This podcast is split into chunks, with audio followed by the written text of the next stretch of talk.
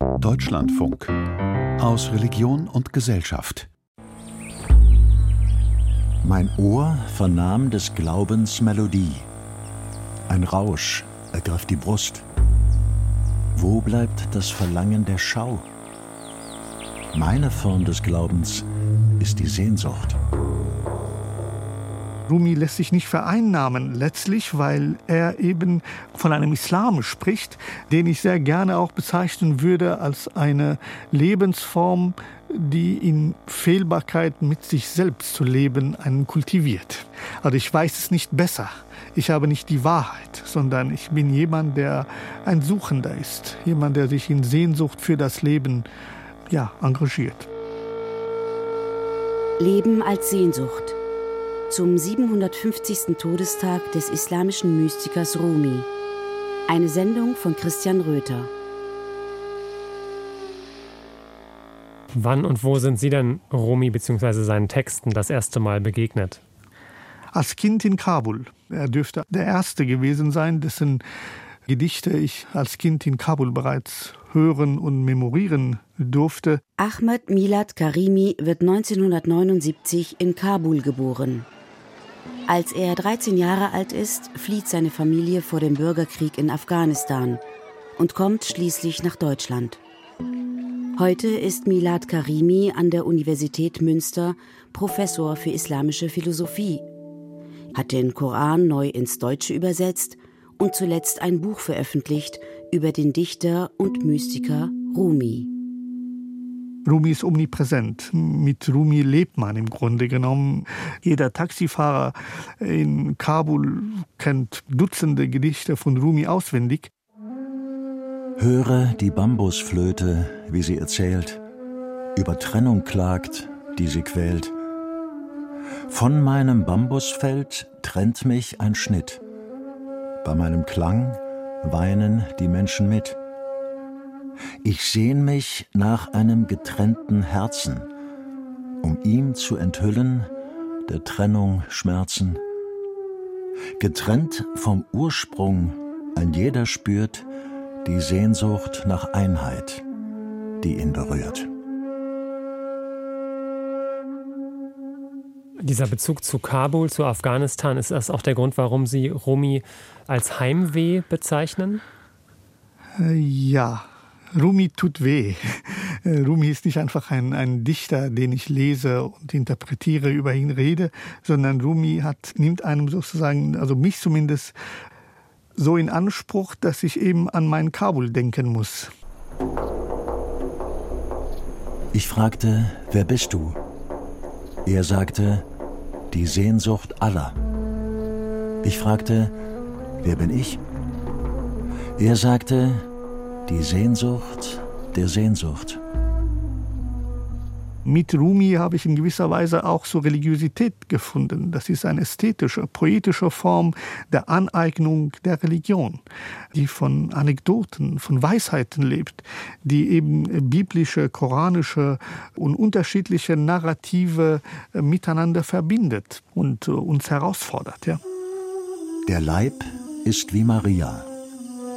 Und jeder von uns hat einen Jesus. Wenn wir in uns keinen Schmerz haben, wird unser Jesus nicht geboren.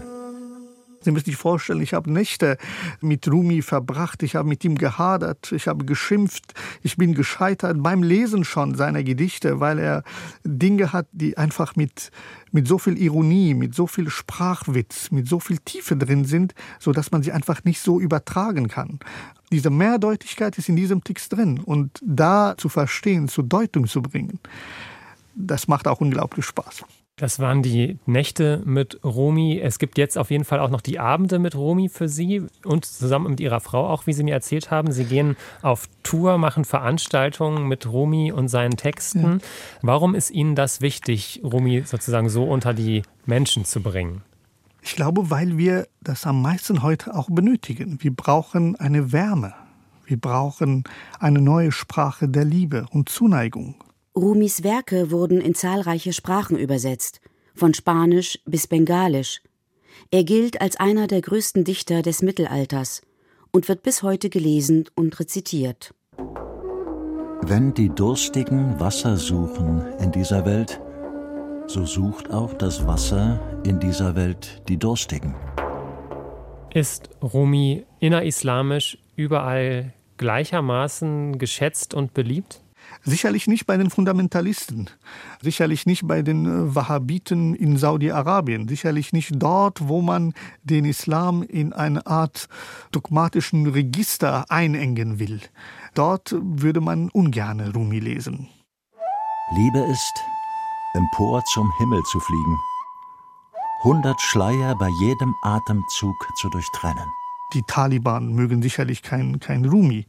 Es geht nur darum, dass äh, Rumi, wie Rumi sozusagen seine Gedanken in Worte gekleidet hat, etwas ist, was sich nicht dogmatisch einengen lässt. Ich bin wie eine Harfe, weiß nichts von meiner Melodie. Ich erzähle Geheimnisse und kenne keine Geheimnisse. Wer war Rumi? Das ist eine der schönsten Fragen, weil es kaum sagbar ist. Also ich kann Ihnen natürlich seine Biografie kurz schildern, aber ob das erzählt, wer Rumi ist, das ist die Frage. Jalal ad-Din Muhammad Rumi kommt am 30. September 1207 zur Welt. Wahrscheinlich in der iranisch geprägten Stadt Balch, die heute zu Afghanistan gehört. Er wird geboren in einer sogenannten Gelehrtenfamilie. Sein Vater Bahauddin Walat ist ein angesehener Prediger, Theologe und Mystiker. Und diese Familie und dieser Vater muss aber fliehen. Als Rumi noch ein Kind ist, überfallen die Mongolen die Stadt Balch. Ihr Anführer ist der legendäre Chinggis Khan. Rumis Familie verbindet die Flucht mit einer Pilgerreise und macht sich auf den Weg nach Mekka. O, die ihr die Pilgerfahrt vollzogen habt, wo seid ihr? Schließlich lässt sich die Familie in der anatolischen Stadt Konya nieder, in der heutigen Türkei. Damals wird das Gebiet von den Rum-Seldschuken beherrscht und oft nur als Rum bezeichnet. Das bringt Rumi später seinen Beinamen ein. Die Stadt Konya ist bis heute eng mit Rumi verbunden. Der Vater wird dort auch als eine Art Dozent engagiert und der Sohn studiert gründlich vieles, unter anderem und insbesondere auch Religionswissenschaften, arabische Sprache, Koranwissenschaft, aber er hat kaum Zugang zu der mystischen Tradition des Islams. Obwohl schon sein Vater ein bedeutender Mystiker ist. Doch Rumi selbst findet erst zur Mystik, als sein Vater bereits gestorben ist. Nach dem Tod des Vaters übernimmt Rumi in Konya dessen Lehrstuhl, erklärt der Islamwissenschaftler und Religionsphilosoph Milad Karimi. Sein Leben nimmt aber eine bewegende Wende, nachdem er selbst angesehener Bürger Konyas ist. 1244 soll es gewesen sein, dass er einen Menschen trifft namens Shams aus Tabriz, ein Derwisch, ein, ein mystischer Vagabund, der ihn mit einer Frage so sehr aus der Bahn wirft, wonach er nicht mehr derselbe ist. Wer ist größer? Der Prophet Muhammad oder Bayezid Bistami? Das soll der Fremde gefragt haben. Bayezid Bistami war ein islamischer Mystiker. Wer ist größer? Der Prophet Muhammad oder Bayezid Bistami? Und Sie müssen sich vorstellen, dass Rumi die Frage sich anhört und schon sich etwas wundert und nahezu verärgert ist, was das eigentlich für eine unsinnige Frage ist, dass man irgendeinen berauschten Mystiker mit dem Gesandten Gottes vergleicht und etwas erbost klar antwortet natürlich der Gesandte Gottes. Und dann muss er sich belehren lassen, warum er falsch liegt. Der Fremde, der Rumi mit dieser Frage herausfordert, ist der persische Mystiker Shamsuddin aus der Stadt Tebriz. Oft wird er auch Shamset Tabrizi genannt. Ihm gelingt es mit der kurzen Frage offenbar tatsächlich, Rumis Denken grundlegend zu verändern. Und nachdem er begreift, warum er falsch liegt, dann soll er in Ohnmacht gefallen sein. Und in gewisser Weise ist er nie wieder aufgewacht, weil er eben eine andere Form des Denkens, eine andere Form von spiritueller Tiefe erfährt durch diese Frage und dieser Hinweis, nämlich dass der Prophet sich in Bescheidenheit übt und gesagt hat, dass alles, was er wissen kann, wird nicht reichen, sagen zu können, dass er Gott erkannt habe. Während der andere berauschte Mystiker sagte, dass er so sehr Gott erkannt habe, dass er ihn wie in seinen Mantel hat. In Gott verloren hab ich mich, ging in ihn fort. Nun ist Gott mein, in mir, sucht nicht an anderem Ort. Rumi und der fremde Mystiker werden zu Freunden.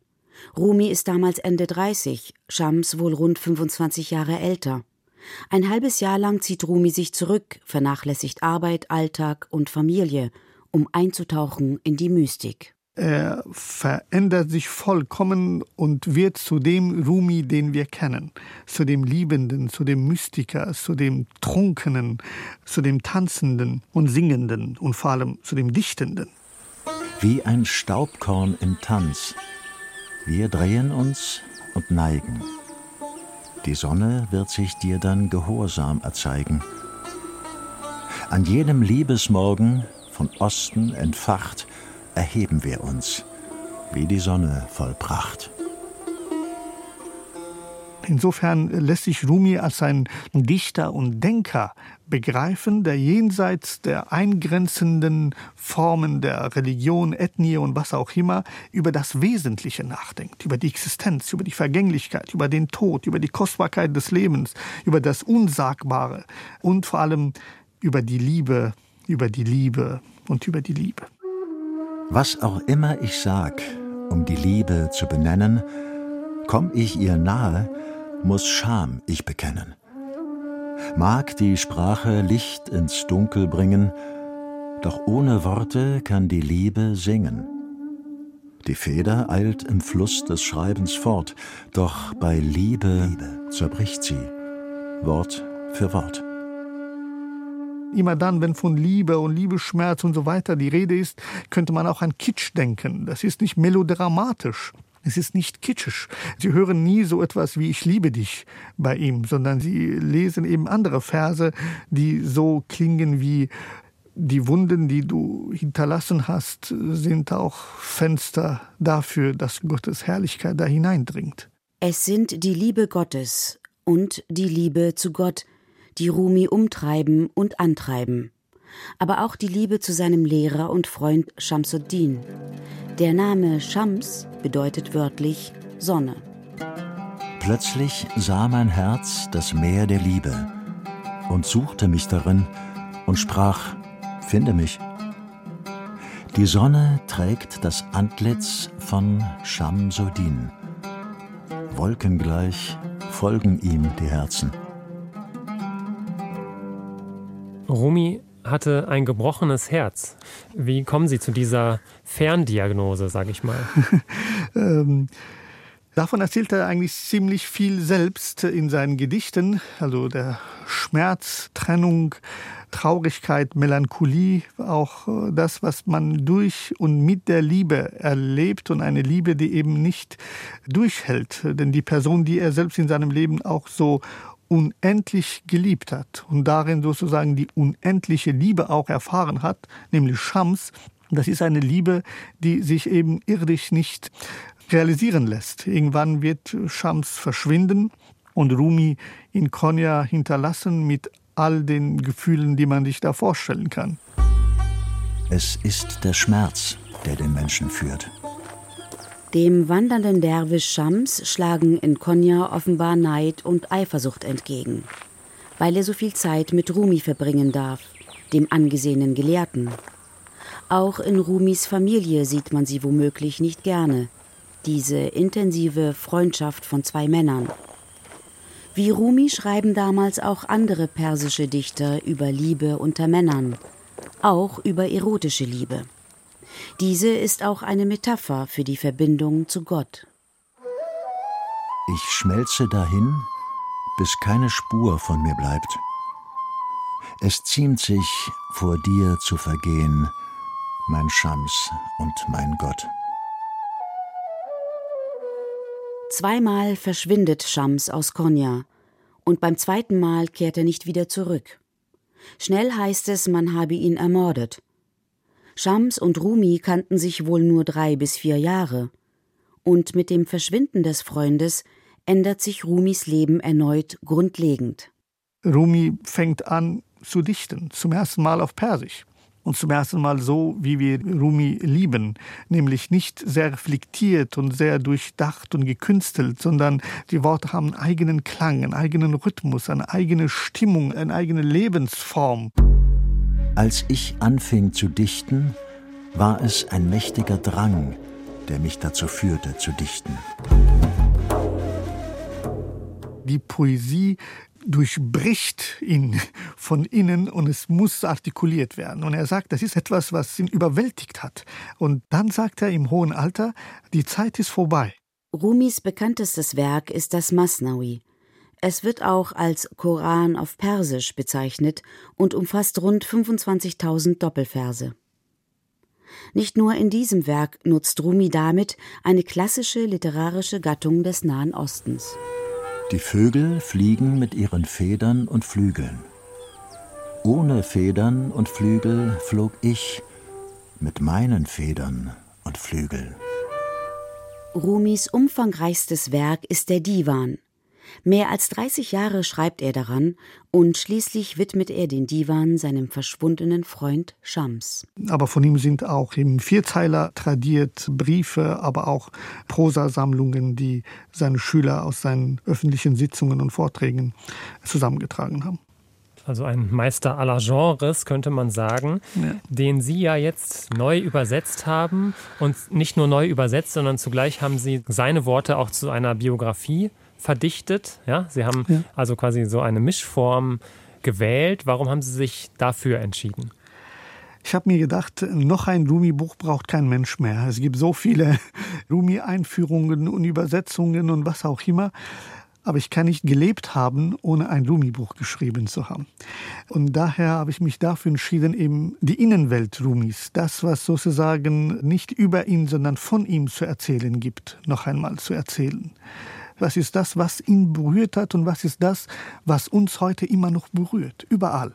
Wenn Sie an, vor seinem Mausoleum heute stehen in der Stadt Konya, da sehen Sie Menschen aus der ganzen Welt. Und jeder mit einer ganz anderen Sprache, mit einem ganz anderen Hintergrund. Aber sie lesen alle Rumi. Sie stehen da, beten aber nicht Rumi an, sondern beten denjenigen, den Rumi angebetet hat, aber in Tränen in höchster Berührtheit. Etwas, Rumi macht offenbar etwas mit uns. Vielleicht bringt er uns mit unserer eigenen Wahrheit in Berührung. Und was ist diese Wahrheit, wenn nicht die Einsicht, vergänglich auf dieser Welt als Liebender zu leben? Oh, das Leben der Liebenden ist im Tod gewonnen. Kein Herz wird dir gehören, wenn du dein eigenes nicht verloren. Jalal ad-Din Muhammad Rumi wird 66 Jahre alt. Lebenslang hast du gelernt zu sein. Lerne doch einmal auch nicht zu sein.